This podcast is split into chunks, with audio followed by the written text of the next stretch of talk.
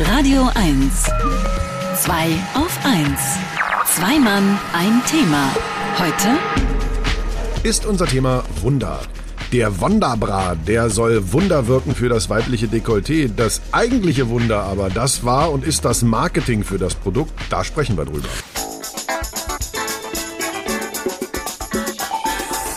Ich habe vor langer Zeit in einer anderen Radiostation äh, aber natürlich öffentlich-rechtlich, ein äh, Texte für ein Spiel geschrieben, wo es darum ging, richtige Informationen von falschen zu unterscheiden. Anders, aber nicht so anders als bei uns bei der siebten Frage. Dafür habe ich mir damals die Geschichte von einer Unterhose namens Wonder Billy ausgedacht, die vorgaukelt, der Herr, der sie trägt, wäre besser bestückt, als er es eigentlich ist. Und die Inspiration dafür war natürlich der Wonder Bra, der Brüste größer erscheinen lassen soll, als sie eigentlich sind. Über die Vermarktung des eigenen Körpers und natürlich auch der BHs dafür sprechen wir mit unserem Marketing-Experten Markus Bartelt. Schönen guten Morgen, Markus. Einen Hallo, schönen Markus. guten Morgen. Markus, wer hat den Wonderbra ursprünglich erfunden?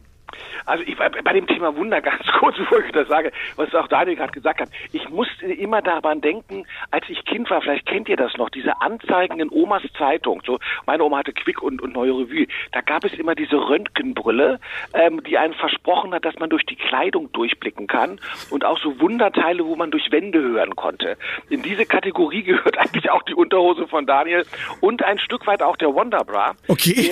Der, der tatsächlich, ich habe mich immer gefragt, wie das funktioniert, aber der tatsächlich, wenn man das so hört, ähm, ja äh, so eine Art Mogelpackung ist. Mhm. Erfunden mhm. wurde er schon vor langer, langer Zeit, denn die Marke Wonderbra wurde in Kanada 1940 bereits angemeldet, in den USA in den 55er Jahren. Das heißt, ähm, oder in den 50er Jahren 1955. Das heißt tatsächlich, dass äh, ein Push-Up-BH gar nichts Neues war, sondern bereits ähm, seit 40, 50 Jahren existierte, mhm. bevor er mit der großen Kampagne uns in die Köpfe hereingetragen ja, und vor allem habe ich auch gedacht, äh, sowas wie Corsagen, Korsette und äh, äh irgendwelche BHs, die formen und so, das gab es ja nun schon seit, un seit Unzeiten eigentlich. Wieso war dann der Wonderbra so erfolgreich?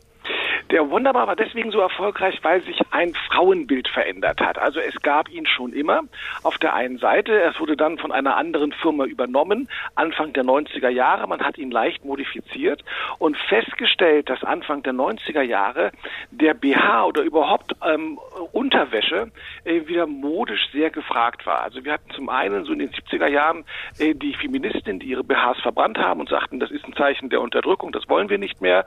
Wir hatten in der Mode diese ganzen sehr dünnen Models gehabt, Twiggy und Konsorten, die auch keine richtige Brust hatten.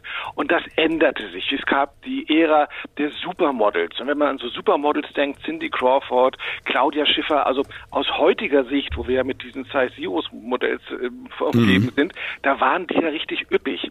Das heißt, auf einmal war die Oberweite wieder gefragt. Und wir hatten Modemacher wie Jean-Paul Gaultier, der Madonna, ja, die auf einmal mhm. Unterwäsche als Oberbekleidung zu machen. Äh, Vivian Westwood hat damit gearbeitet. Also auf einmal wollten Frauen wieder, oder war es angesagt, wieder ein bisschen mehr zu haben und das vor allen Dingen auch zu zeigen. Und Aha aus diesem Trend heraus kam man auf die Idee zu sagen, wir vermarkten diesen, diesen Wonderbra jetzt einmal. Und der war immer schon teurer als die anderen, weil die Firma immer sagte, wir wollen den eigentlich nicht als, als etwas verkaufen, was man versteckt, ja, oder wo man nicht drüber spricht, sondern wir wollen versuchen, den Frauen klarzumachen, dass so ein Wonderbra eigentlich Kosmetik ist, mhm. also Schönheit verstärkt. Und deswegen war der immer deutlich teurer in einem Markt, der sehr, sehr hart auch preislich umkämpft war. Die man kam also 1994 auf die Idee zu sagen, so, wir nutzen diesen Trend jetzt und setzen da noch oben eins drauf. Und man hat ein junges, unbekanntes Model genommen, 21 Jahre alt, Eva Herzigova, die damit ihre Karriere begründet hat, und eine hervorragende Modefotografin, Ellen von Unwert, und hat einfach Bilder gemacht, wo diese junge Dame nur in Dessous ähm, einen anlächelt und das erste Motiv lautete Hello Boys. So, und das hat man jetzt nicht irgendwie auf Anzeigen gemacht oder sonst, wo es keiner gesehen hat, sondern man hat Großflächen gewählt. New York am Times Square, in London, die Busse sind damit beklebt worden. Also auf allen möglichen Flächen, Flächen lächelte dieses Model runter in Dessous, was dazu führte, so wird es kolportiert, dass es relativ viele Verkehrsunfälle gab, weil die Männer abgelenkt waren. Und äh, so sagten sie zumindest als Begründung, dass sie sich nicht auf den Verkehr konzentrieren konnten. Und neben der Wahl des Mediums, auf die Großfläche zu gehen, war das andere Neue eben die Ansprache der Männer. Das heißt, alle Motive, alle Sprüche, die dort drauf waren, haben sich an Männer gerichtet, was ja jetzt nicht offensichtlich die bevorzugte Zielgruppe von, von BHs ist. Aber was man damit transportieren wollte, ist zu zeigen, liebe Frauen, wenn ihr unsere Unterwäsche, wenn ihr unseren Wunderbrat tragt, dann bekommt ihr die volle Aufmerksamkeit der Jungs. Und das hat richtig gut funktioniert. Ich weiß zwar jetzt nicht, wie das mit Feminismus zusammengehen soll, aber vielleicht war das auch gar nicht der Sinn dieser Anzeigenkampagne.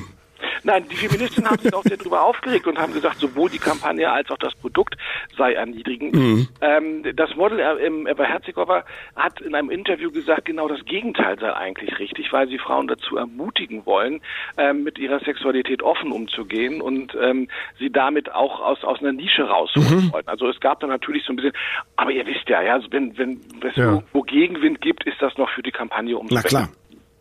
Markus, äh, apropos Nische, gibt's denn auch so eine Produkte für Männer? Also wie zum Beispiel die Hose, die sich Daniel ausgedacht hat? Ähm, naja, eigentlich nicht, weil, weil, Männer haben immer noch die Möglichkeit, sich die Socke in die Hose zu stecken.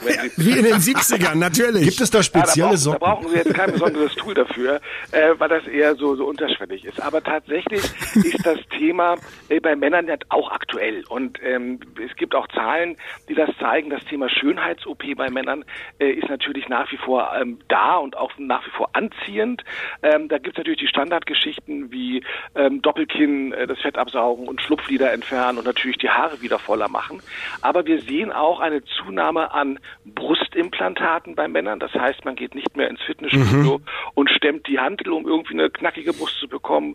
Und es gibt immer mehr Po-Operation. Das geht auch mit Implantaten oder mit Eigenfettunterspritzung. Also das, was vom Bauch abgesaugt wird, kann dann hinten in den Po reingespritzt mhm. werden, ähm, damit eben der Po knackig aussieht. Das heißt, ja. ähm, das ist nicht ganz so einfach zu lösen wie mit einem BH.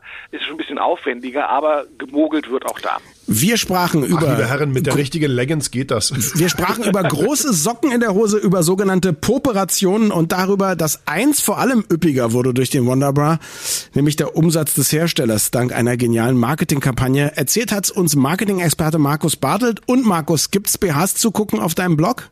Ich habe die Motive tatsächlich äh, mal rausgesucht, die ersten drei, vier und in den Blog mit reingemacht, ähm, um mal, um mal zu erinnern, ist ja schon wieder 30 Jahre her. Fantastisch. Das außer heute hat, hat jede Frau, glaube ich, einen Push-Up in ihrem Kleiderschrank. Da redet kein Mensch mehr drüber, aber damals 1994 war das tatsächlich ein Knallerding. www.marketing mit 2k.de. Dankeschön, Markus. Einen schönen Sonntag Danke, Markus. Tschüss.